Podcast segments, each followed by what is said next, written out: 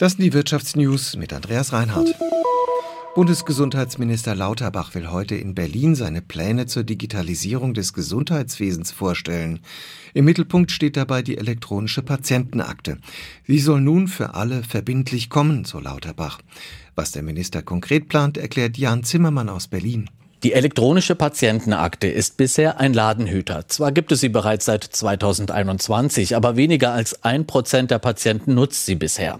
Gesundheitsminister Karl Lauterbach will das ändern und die elektronische Patientenakte ab Ende kommenden Jahres zum Standard machen.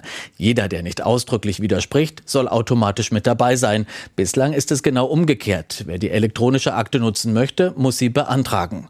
Unterstützung bekommt der SPD-Minister von den gesetzlichen Kranken- und Pflegekassen. Sie setzen auf die elektronische Patientenakte als Herzstück eines modernisierten Gesundheitswesens. Röntgenbilder auf CD, Papierakten, Faxe sollen dann der Vergangenheit angehören. Künftig könne alles per Handy oder Computer eingesehen werden. Die Vorteile? Keine Mehrfachuntersuchungen mehr. Ärzte wissen über Befunde, Therapien, Vorerkrankungen schneller Bescheid, was im Notfall Leben retten kann.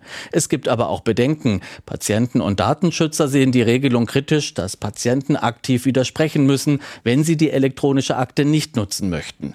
Ethiker fordern mehr Anstrengungen, damit ethische Standards eingehalten und Daten gesichert werden. Der Musikstreamingdienst Spotify baut seine App um und lässt sie mit einem Home-Feed mehr wie TikTok und Insta aussehen.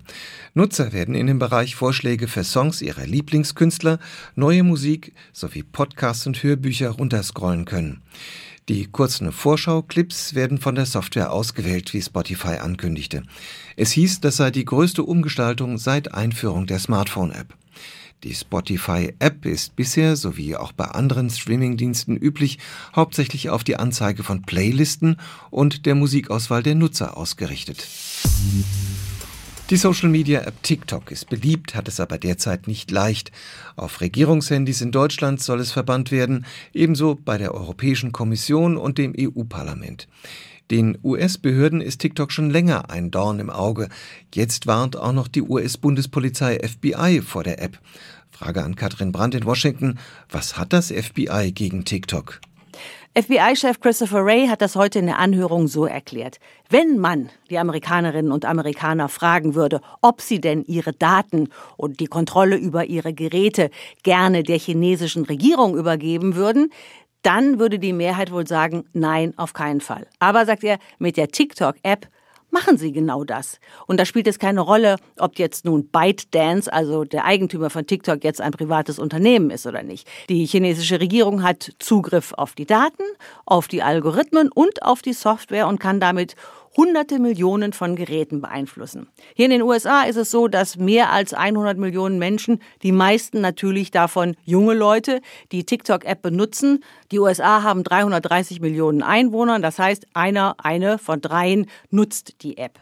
Gestern hat eine Reihe von Politikern eine Gesetzesinitiative vorgestellt, mit der es für die Regierung leichter werden soll, Plattformen wie TikTok zu verbieten, wenn sie die nationale Sicherheit bedrohen. Die Regierung von Joe Biden unterstützt das. Und schon jetzt ist es hier in den USA so, dass Soldatinnen und Soldaten im US-Militär die TikTok-App nicht auf ihren Diensthandys benutzen dürfen.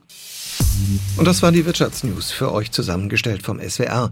Hier erfahrt ihr zweimal täglich das Wichtigste aus der Wirtschaft und sonntags klären wir eure Fragen.